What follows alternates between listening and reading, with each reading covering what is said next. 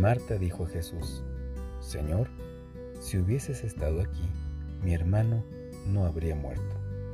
Mas también sé ahora que todo lo que pidas a Dios, Dios te lo dará. Jesús le dijo, tu hermano resucitará.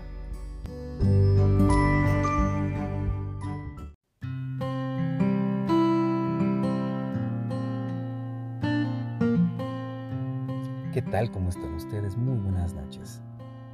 El domingo pasado vimos un tema acerca de Jesús declarando de sí mismo que Él es la resurrección y la vida. Seguramente recordarás que estuvimos hablando que lo que el Señor Jesucristo quería que enfocaran estas personas era que lo que se tenía que manifestar era la gloria de Dios. Pero hoy vamos a ver otro aspecto. Estamos en una situación muy triste y dolorosa para la familia de Marta, María y Lázaro. Lázaro ha muerto. El Señor Jesucristo llegó después de que él ya había muerto e incluso llegaron cuando Lázaro ya tenía cuatro días en la tumba.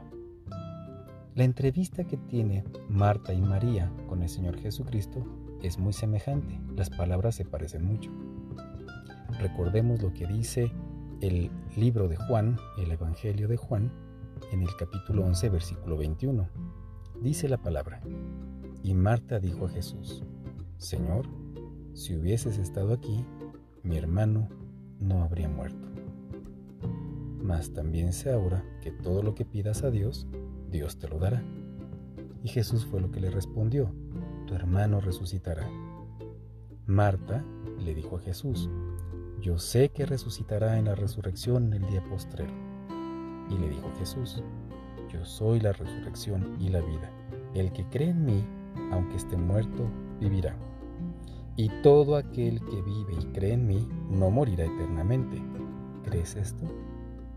Y le dijo, sí Señor, yo he creído que tú eres el Cristo, el Hijo de Dios, que has venido al mundo estamos viendo cómo el Señor Jesucristo le está dando esperanza a Marta. Marta, en medio del dolor, ella entiende las palabras del Maestro y las cree.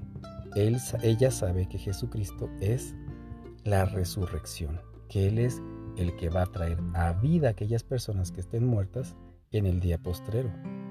Pero el Señor le está diciendo que la persona que vive y cree en Él no va a morir eternamente es decir, que Él tiene otro plan en mente con respecto a lo de la resurrección.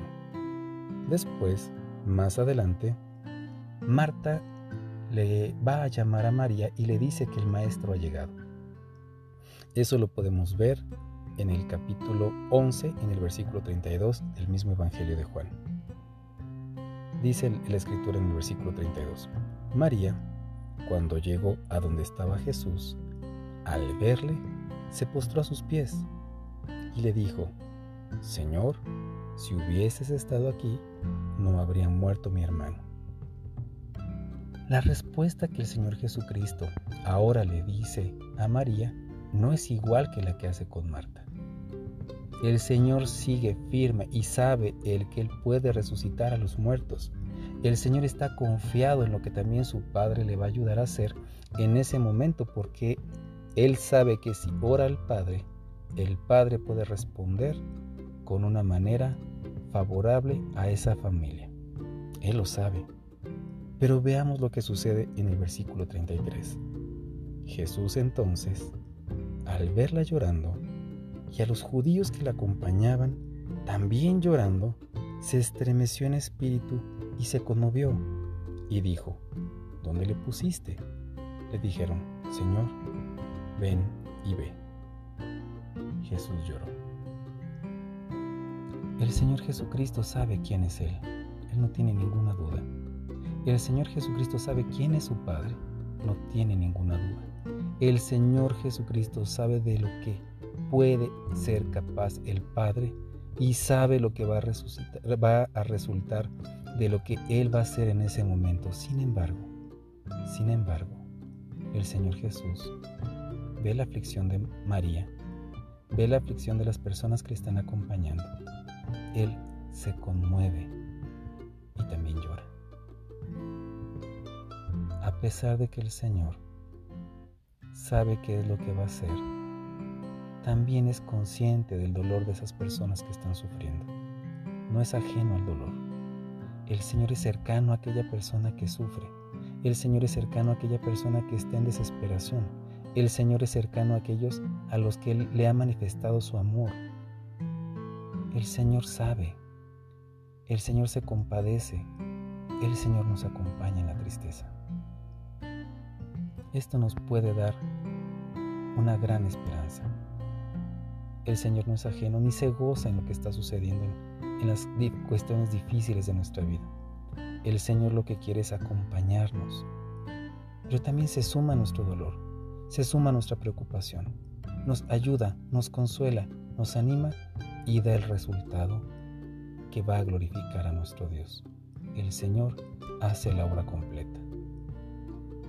Oramos para que sea así también en tu vida y que tengas en mente que el Señor no es ajeno a tu dolor o tu tristeza, que el Señor no te está dando nada más una idea de que tú tienes que estar bien porque Él va a hacer las cosas, sino también Él se suma a tu emoción, a tu sentimiento, te acompaña en ese proceso.